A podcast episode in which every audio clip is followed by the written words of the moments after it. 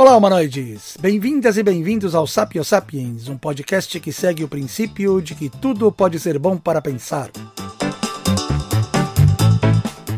E as ciências humanas oferecem boas ferramentas para isso. Eu sou o Fred Lúcio, filósofo, antropólogo e professor universitário, e vou acompanhá-los por essa viagem pelo conhecimento e pela reflexão. Vamos nessa?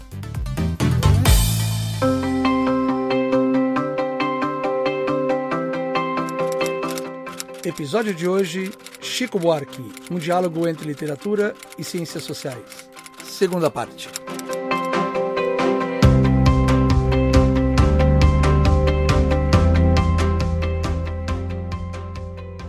Eu fui fazer um samba em homenagem à nata da malandragem que conheço de outros carnavais. Eu fui a Lapa e perdi a viagem que aquela tal malandragem não existe mais. Agora já não é normal o que dá de malandro regular, profissional.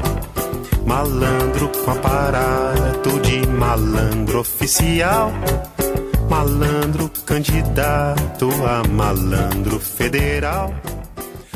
Olá, pessoal. Bem-vindas e bem-vindos a mais um episódio do Sapio Sapiens, um podcast bom para pensar. Esse é o nosso segundo episódio do bate-papo com Pedro Meira Monteiro, que é professor de literatura e língua portuguesa na Universidade de Princeton e diretor do Departamento de Português e Espanhol na mesma universidade. Pedro é um dos maiores especialistas no Brasil na obra de Sérgio Buarque de Holanda, pai de Chico Buarque de Holanda.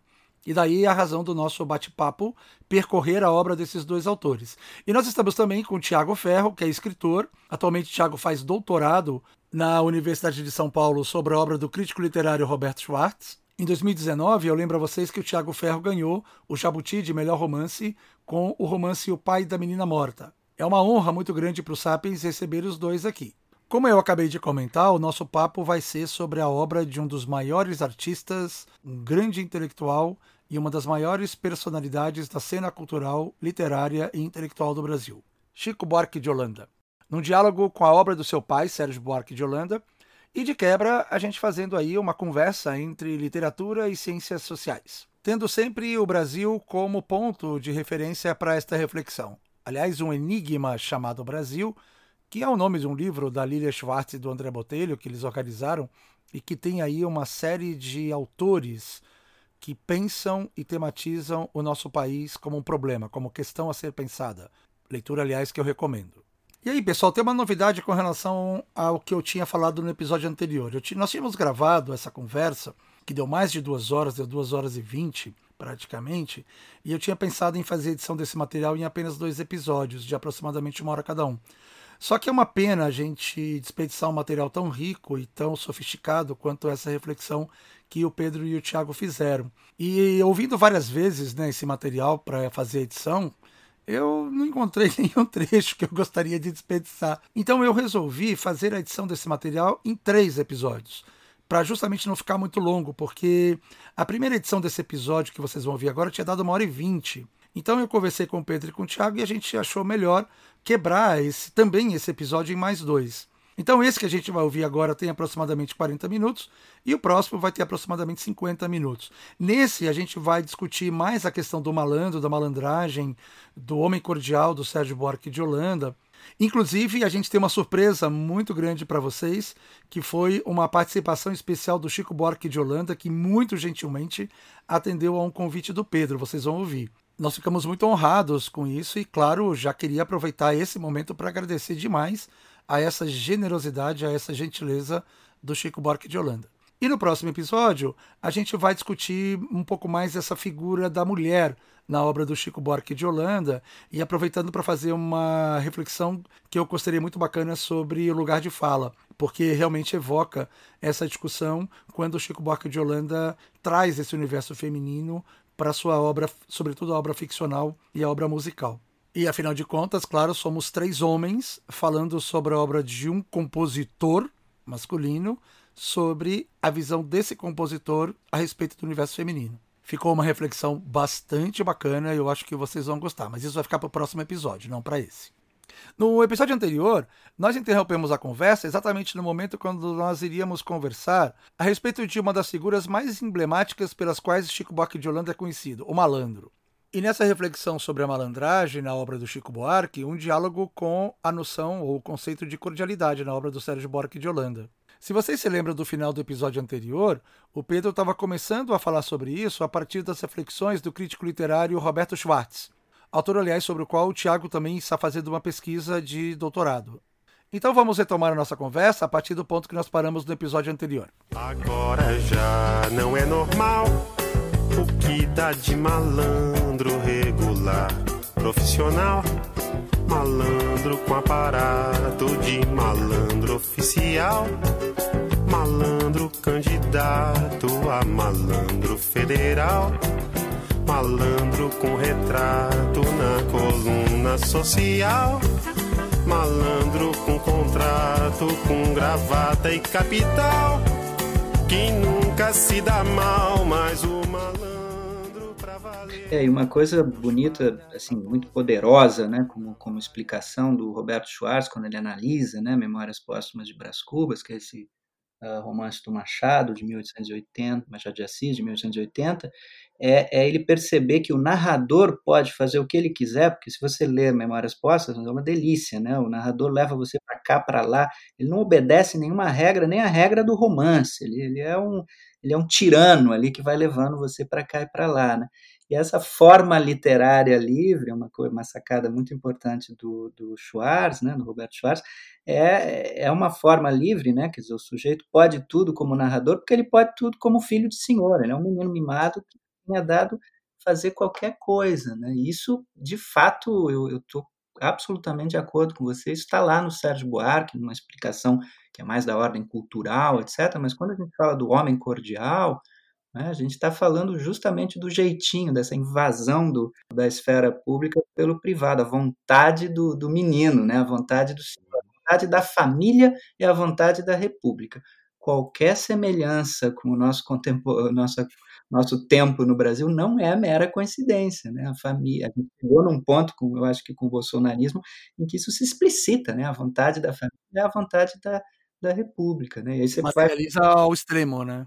É, exatamente, né? E aí você se pergunta, né? Que é uma pergunta que está lá em Raízes do Brasil, né? Quer dizer, que é um livro da década de 1930, né? Que, que Estado vai se formar a partir dessas bases, que espaço público vai se formar a partir disso, né? com essa carga cordial, né, que você não separa a vontade do Senhor da vontade pública, quer dizer, como que você entra no universo democrático, né, de uma democracia liberal, digamos assim.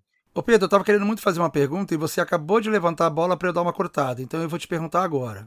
A gente sabe que o personagem do malandro tem uma importância muito grande na obra do Chico. E é um dos personagens mais conhecidos do público em geral, mesmo aqueles que nunca leram nenhum livro dele, mas conhecem o Chico pelas músicas. A ópera do Malandro, que inclusive foi recentemente encenada, dirigida pelo Gabriel Vilela, aqui em São Paulo, que trouxe de volta à tona esse personagem tão emblemático na obra do Chico Buarque. Como é que vocês veem essa relação entre o pai e o filho, entre o Chico e o Sérgio, nessa questão da malandragem e da cordialidade? Sobretudo, e aí eu quero enfatizar, nessa interpenetração do público pelo privado, que é bem característico da análise que o Sérgio Buarque faz do homem cordial, né? E aí, claro, né, não só nas músicas, mas especificamente na obra literária do Chico. Ah, essa é uma pergunta maravilhosa. Não sei se. Tiago, você quer começar? Não, pode começar. tá bom. Já que eu levantei a bola, é, eu agora é sua. Não, então, é, é, essa é uma, uma, uma, questão fantástica, porque o homem cordial, ele é lido às vezes de uma forma muito equivocada, né? Se você for ao livro do Sérgio Buarque, não tem nada ali de bondade, não é uma promessa é, a ser cumprida, né? Ele é encarado como uma promessa que é feita, não é, à civilização, que é uma expressão que ele vai buscar lá num, num outro companheiro de modernismo, que é o Ribeiro Couto, mas ele na verdade tem grandes dúvidas sobre a, a, a o que esse homem cordial traz para a República. Na verdade, ele não tem muitas dúvidas, ele, ele não tem a menor dúvida de que uh, esse homem cordial é deletério, ele é terrível para a formação republicana. Tanto que, quando ele vai lá conversar com o Cassiano Ricardo, né, epistolarmente, através de cartas, Cassiano Ricardo, que achava que o homem cordial era a solução para o mundo e que o Brasil ia dar essa solução, o Sérgio diz: eu, eu, eu receio que já se tenha gasto muita cera com esse defunto, ou seja, ele quer matar o homem cordial. Né? Mas esse é o problema. O homem cordial, ao mesmo tempo, ele é deletério, porque ele não, não consegue separar o público do privado, mas ao mesmo tempo isso significa que ele tem esse jeitinho, que ele tem essa transborda a questão do afeto, da emoção, quer dizer, as relações que deveriam ser impessoais, frias, de interesses e de diálogo no plano público, elas se dão num plano familiar, intrafamiliar, num plano de, de relações que é do padrinho, não é? Que é aí tem toda a questão do, do, do apadrinhamento, do compadrio. Né? São relações é, é, propriamente é, pessoais que invadem o mundo público. Só que essas relações pessoais são relações humanas, né? e portanto aqui você tem aberta a porta para você idealizar, se você quiser, o que é esse mundo do malandro, do jeitinho, não é? da ginga. Quer dizer, década de 30 em que ele está escrevendo isso é quando também Raízes do Brasil de 1936, em 37 começa o Estado Novo de Vargas, é quando vai se construir toda essa mitologia nacional sobre uh, samba, futebol, carnaval, mulata, não é? Isso isso está nas, nas, artes, isso está na, na, música do Vila Lobos, quer dizer, é toda uma, uma, idealização do malandro, né? Que depois vai atingir a obra do, do, do Chico Buarque, eu não tenho a menor dúvida.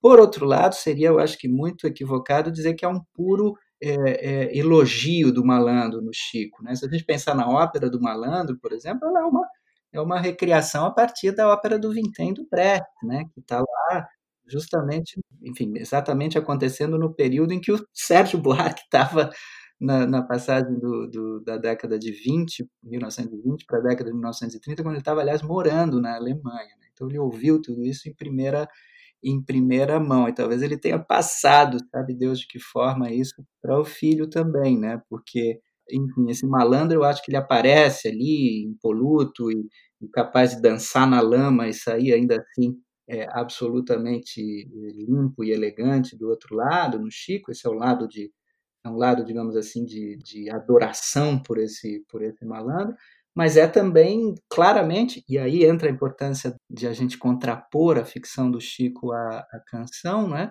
Se a gente pensa como é a figura do malandro, como ela atravessa a ficção do Chico, né?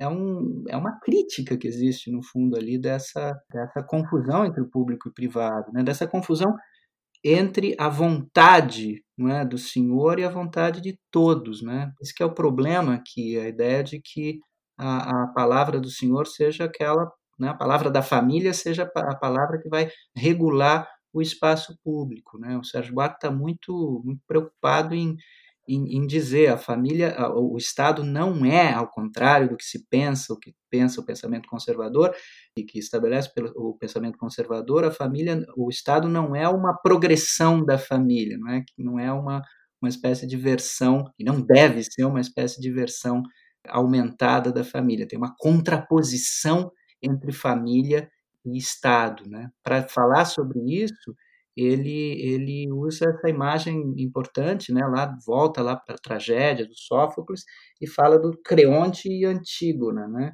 nesse texto magnífico do Sófocles que é, que é Antígona. Né? Antígona vai lá e enterra o irmão que deveria ter sido deixado aos abutres porque Creonte, que é o representa o Estado, digamos assim, né, que representa a vontade de todas, diz: ninguém vai enterrar essa pessoa porque essa pessoa é um traidor. E, no entanto, vai lá Antígona, como essa pessoa é o irmão de Antígona, Antígona vai lá e rende honras fúnebres a, ao irmão. E, nesse momento, Antígona comete o pecado né, diante do Estado. Por quê? Porque é a ética da família que se sobrepôs à ética do Estado. Só que aí a gente pode dizer, bom, mas por outro lado, a ética da família, no caso, é uma ética fundamental, importante. Voltamos à questão dos afetos, à questão do familiar, e daí para você escorregar para uma idealização do, do, que é esse mundo construído, né, da política construída sobre a família, vai um pequeno passo. Né? E tal Gilberto Freire, por exemplo, que é um grande idealizador né, do, do, da matriz política que se forma a partir do núcleo do núcleo familiar, né? E o Gilberto Freire era meio que um fantasma para o Sérgio Buarque. O Sérgio Buarque passou a vida inteira dando pinote, tentando se livrar do fantasma do Gilberto todo mundo interpretava a Raiz do Brasil, e até hoje faz isso, às vezes, como um livro meio freiriano, né? como se tivesse uma idealização do homem cordial, uma idealização do malandro, do jeito brasileiro. E quem de nós que, que pode atirar a primeira pedra aí? Quem, quem de nós pode dizer que, tá, que se está tá livre totalmente dessa idealização do, do brasileiro, né? de quem é o, o homem brasileiro, a mulher brasileira, enfim, em primeiro lugar. Ô Pedro, eu acho interessante isso que você está falando, porque eu sempre li essa coisa do malandro. É, a imagem que eu sempre fiz disso, uma imagem metafórica daquilo que a gente enxerga nessa realidade que vocês descreveram no episódio anterior, quando vocês falaram da casa grande, da senzala, da fazenda, do senhor, da crueldade. Acho que talvez uma palavra que descreva melhor o que vocês colocaram sobre isso é perversidade. Perversidade em vários sentidos, né? não somente no sentido de maldade imediata, mas também no sentido de distorcer uma realidade, criando propositalmente sentidos para convencer as pessoas da realidade criada por esse mecanismo para tirar proveito dela. E aí, me ocorreu agora essa ideia, Pedro, não sei se você concorda comigo, que parece que há de fato um equívoco muito grande em determinadas leituras do malandro, mais ou menos, guardadas as devidas proporções, claro, né, e é uma analogia que eu vou fazer, mais ou menos o mesmo equívoco que foi feito em relação à interpretação do homem cordial. Numa leitura bastante rasa, você enxerga ali uma idealização tanto de um quanto do outro. Mas idealização não no sentido apenas weberiano de criar um protótipo do que é ser o homem cordial, como do que é ser o brasileiro, mas idealização no sentido de uma projeção da perfeição. Algo muito parecido com uma certa idealização do malandro da peça do Oriana Suassuna, O Alto da Compadecida, em relação aos personagens João Grilo e Chicó. Até uma certa idealização romantizada.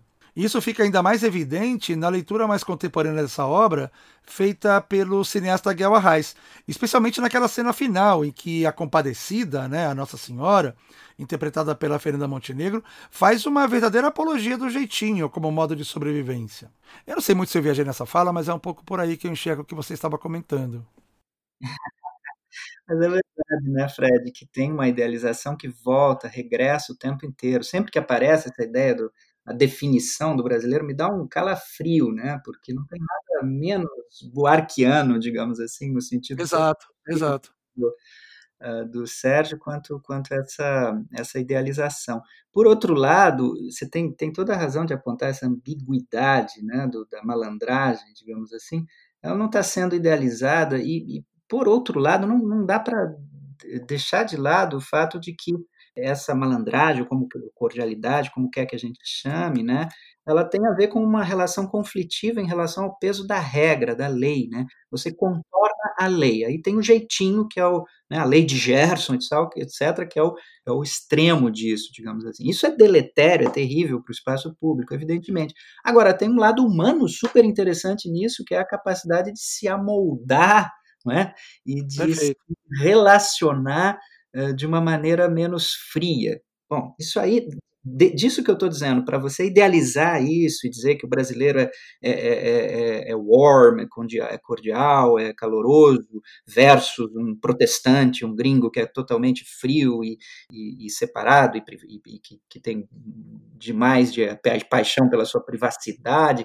Quer dizer, essa idealização é muito fácil, mas ela é muito ela é muito empobrecedora, né? Mas isso é, um, isso é o que o Zé Miguel Wisnik chama de veneno remédio, né? Quer dizer, esse, esse, ele termina, aliás, o livro dele, Veneno Remédio, que é sobre o futebol, com a figura do homem cordial, exatamente, né? Porque é um veneno remédio, ali tem uma espécie de, de solução, é, para um mundo menos menos técnico, menos uh, assombrado pela questão da técnica, né, do estabelecimento claro dos lugares, tem uma promessa ali.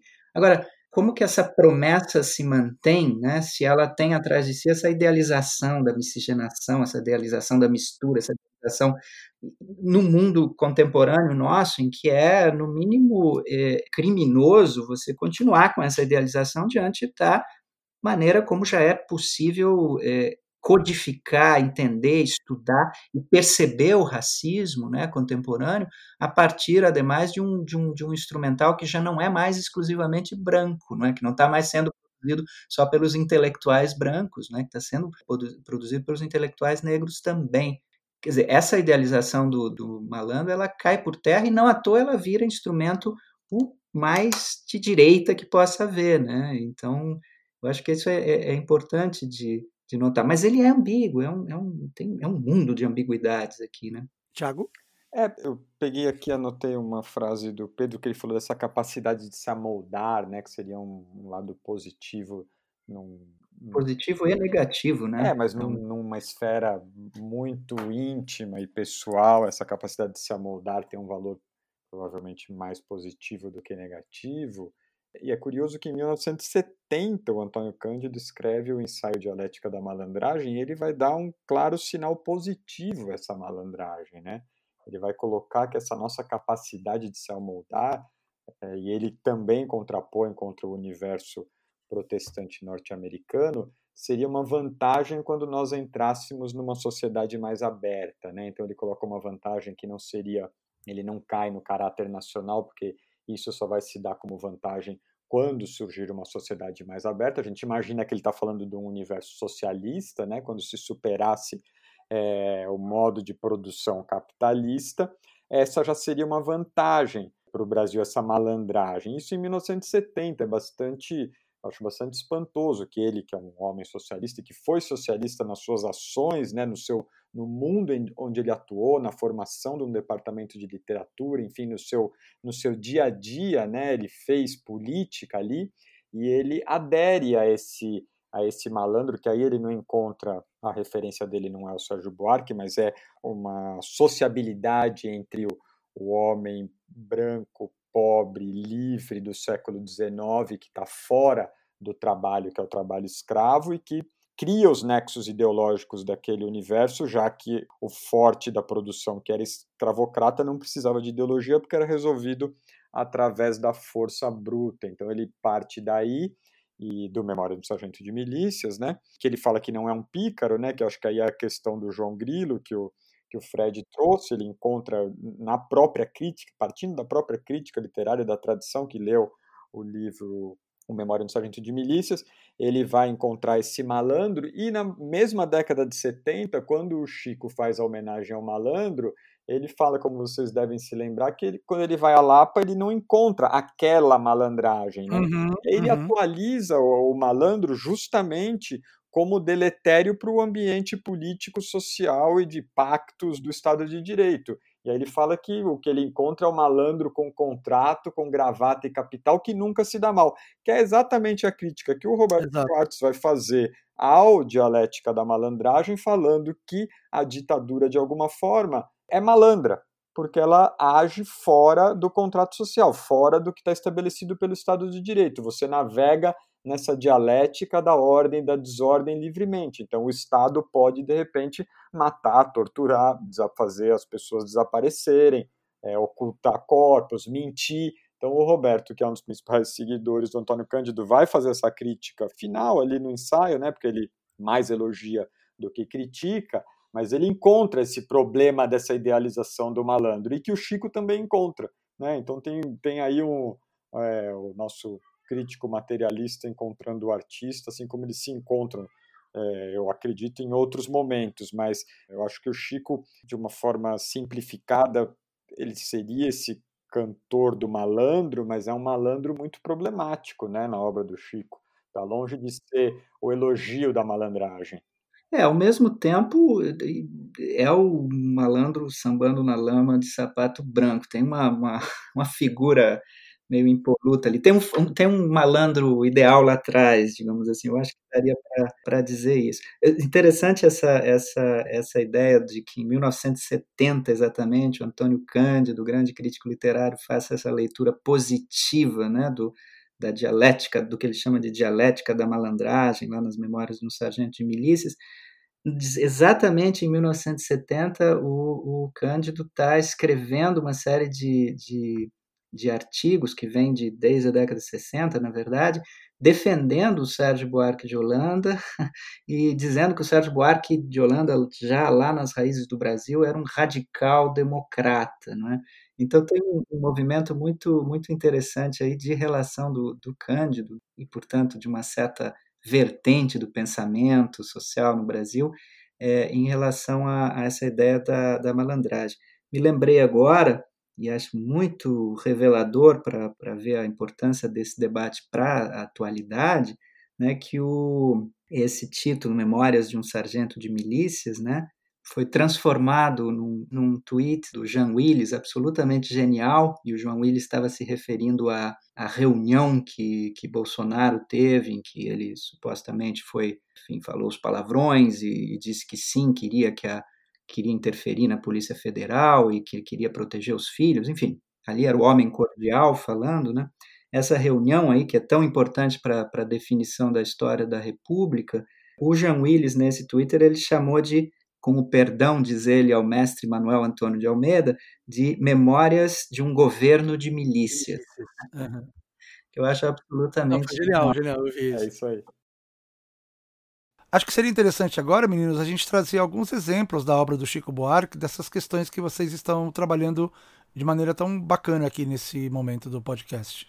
Tem uma passagem do, do Essa Gente, né, que é o último romance do, do Chico, praticamente recém-publicado, né, é, ano passado, um livro tão em, em, diálogo com o bolsonarismo, assim, é, que eu acho que é muito interessante porque ela abre as cortinas, digamos assim, de uma situação é, contemporânea que a gente pode notar, e aqui a gente nota o, o, o que, que é o comentário social, digamos assim, do, do, do ficcionista, né?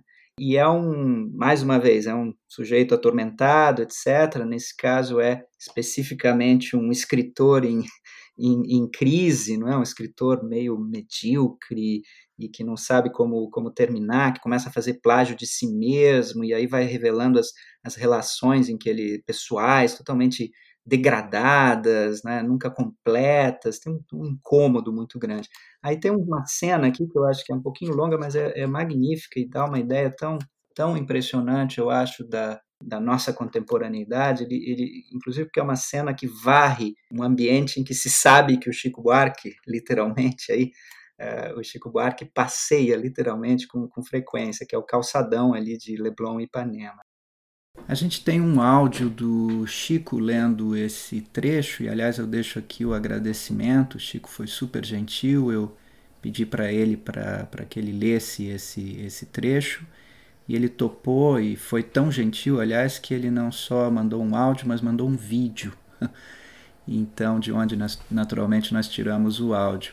Mas para quem depois uh, de ouvir o podcast estiver interessado em ver, vê-lo, o Chico lendo esse trecho, esse vídeo está disponível no meu canal do YouTube. Então basta procurar Pedro Meira Monteiro, canal YouTube, e é o lugar onde eu deixo uh, um repositório das coisas que eu tenho feito e muito especialmente agora na pandemia. Então, para quem quiser, tá lá o próprio Chico Buarque é, lendo esse trecho. E agora a gente vai ouvir então o áudio é, desse é, trecho do Essa Gente.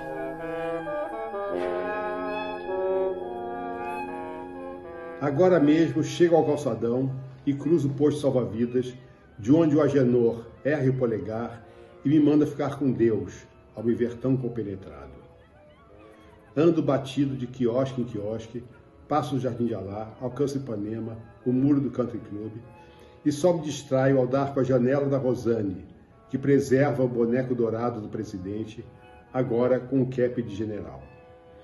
Fico a pensar que morei três anos naquele apartamento sem jamais me deter para desfrutar a vista da janela, onde eu poderia ter concebido tantos poemas contemplativos. Com certeza, minha literatura seria outra, se em vez de gastar sola de sapato por caminhos já trilhados, eu permanecesse imóvel, feito boneco da Rosane, a observar o movimento das ondas, o mar encarneirado, jubartes, golfinhos, a agitação da praia sob o sol outonal. Seria quase como se, ao invés de impor minha escrita ao papel, eu visse o papel deslizar sob a ponta da minha caneta. Hoje, por exemplo, eu poderia, sem esforço, esboçar o conto pelo prisma de um general janeleiro. Seria composto de frases objetivas, desprovidas de ornatos, sem condicionais. São 15 horas e 27 minutos de uma segunda-feira tirante as crianças, e vá lá, 4 a 5% de turistas, é uma, é uma praia apinhada de bandriões. É isso, Brasil. Frescobol, roda de altia na beira d'água, não é proibido? Quem é que vai pôr ordem nessa bagunça? Vendedores de mate, cerveja, biscoito de polvilho espeto de camarão ao arrepio da vigilância sanitária. E viado de tanga. Viado a dar com o pau. Jovens faltam à escola para jogar baralho. Cadê meu binóculo? É um baseado que eles passam de mão em mão. É isso, Brasil. Um preto desata a correr. Estava demorando. Dez, vinte banhistas correm atrás. Agarram o preto, vão linchar. Chegam dois PMs pardos e isolam o preto. É deles o direito de bater no preto. Vão estrangular o elemento. Abrem a boca dele na marra. Devolvem a corrente de ouro para a vítima. É uma morena clara, de corpo bem feito, que, que pega a corrente com asco. Conduzem o preto para a viatura. Será detido. Vai apanhar feito cachorro na delegacia, mas será liberado porque é de menor. Um galalau daqueles 15 anos de idade, mais um delinquente solto nas ruas. É isso, Brasil. Alguém precisa pôr ordem nessa bagunça. Entre mentes, a do corpo bem feito deixa a areia amparada por um velho sacana. São interpelados de calçadão por outro senhor, que a tudo assistiu impassível. O senhor impassível sou eu, Duarte. A gostosa é a Rosane e o sacana é o Fulvio Castelo Branco.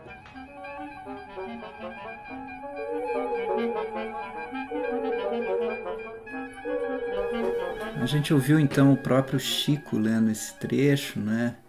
E aqui no caso com, com a inquietante sonoridade do, do Willy Correa de Oliveira ao fundo.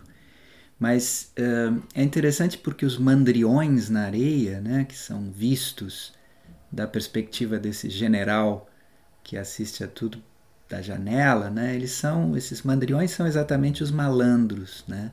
Quer dizer, na areia na areia existe um mundo fervendo, sempre, sempre aquém da lei. Né? Todos os contratos ali, quase que independentemente da classe social que você pertença, né? todos eles estão mediados por um pacto com a violência e também com um pacto de, de suspensão da lei eh, geral, da lei universal. Né? Tudo é um pouco feito à base dos arranjos. Né? Mas, mas é interessante também porque é, no final desse trecho dá para detectar um mecanismo bastante típico, eu, eu, eu, diria, da ficção do Chico, que é o recurso ao sonho, né, ou ao delírio, como a gente já falou aqui.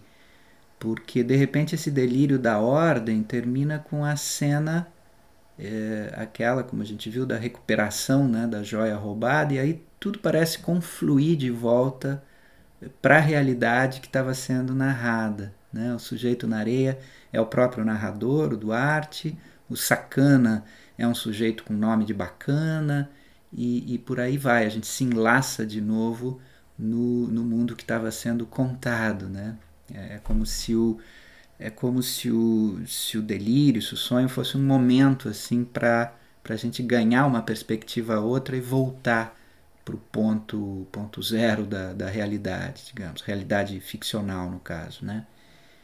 Mas, mas vejam que o sonho do general, né, que é o próprio delírio da ordem, né, é botar ordem na bagunça, diminuir a idade penal para prisão, né, quando ele fala do Galalau, enfim, é, é meter bronca nesse mundo supostamente perdido, né, na sua falta de ordem, né, que é que é o sonho recalcado da violência bolsonarista, né? diante do, do descontrole, pau e, e, regime de exceção. Né? Qualquer outra coisa é falta de masculinidade, é fraqueza. Né? E, e, essa cena impressionante né, do livro, eu acho que se torna ainda mais interessante se a gente pensar o trabalho do Chico escritor, romancista, em paralelo ao trabalho do cancionista, de novo, né, mais uma vez. Essa cena, essa cena que foi lida, ela podia perfeitamente podia ser vista ao lado desse verdadeiro painel do Brasil bolsonarista que é a canção Caravanas, que não à toa Chico Buarque lança mais ou menos na mesma época, em 2017, né, num, num álbum que se chama Caravanas, né, e portanto é interessante, a data é importante, é um pouco depois do golpe é, parlamentar, né, quando, quando o clamor é, por uma violência reparadora se volta contra esse mesmo público suspeito normalmente negro, não é? Das praias cariocas, né? que funcionam como um grande palco, uma grande metáfora do universo das relações sociais. Né? É um dia de real grandeza todo azul. Um mar turquesa lá enchendo os olhos. E um sol de torrar os miolos quando pinta em Copacabana. Caravana do Arará, do Caxangá, da Chatuba a caravana do Irajá, o comboio da Penha. Não há barreira que retém esses estranhos. Suburbanos, tipo muçulmanos do jacarezinho, a caminho do jardim de Alá. É o bicho, é o bochicho, é a charanga. Diz que malocam seus facões e sungas estufadas. Muito bom, pessoal, maravilhoso. E aqui a gente chega então ao final de mais esse episódio sobre Chico Buarque e o Enigma Brasil. No próximo episódio nós vamos comentar para finalizar essa abordagem do Chico Buarque de Holanda sobre o universo feminino e umas palavras de encerramento a respeito das relações entre as obras do pai e do filho. Sérgio Buarque e Chico Buarque de Holanda, nessas belas reflexões feitas pelo Pedro Meira Monteiro e pelo Tiago Ferro. Muito obrigado, pessoal, e até o próximo episódio. E como a gente sempre faz nesse episódio, a gente vai colocar então o nosso Momento Sapiens.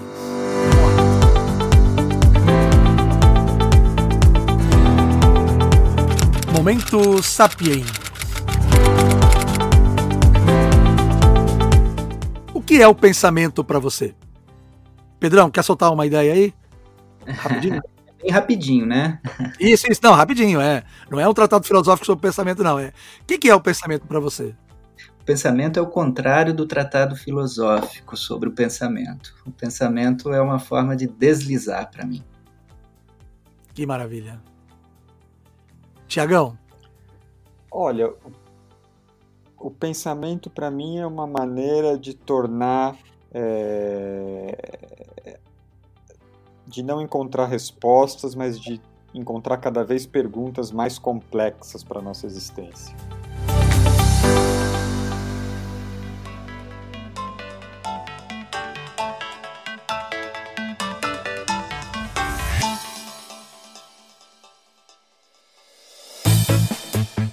Este foi o Sapio Sapiens, um podcast bom para pensar. Eu sou Fred Lúcio, filósofo, antropólogo e professor universitário. Se você gostou, apoie nos ajudando a divulgar em suas redes. Isso é muito importante para a continuidade do projeto. Facebook, arroba sapiosapiens. Instagram, arroba sapio.sapiens. Muito obrigado pela parceria, pessoal, e até o próximo episódio.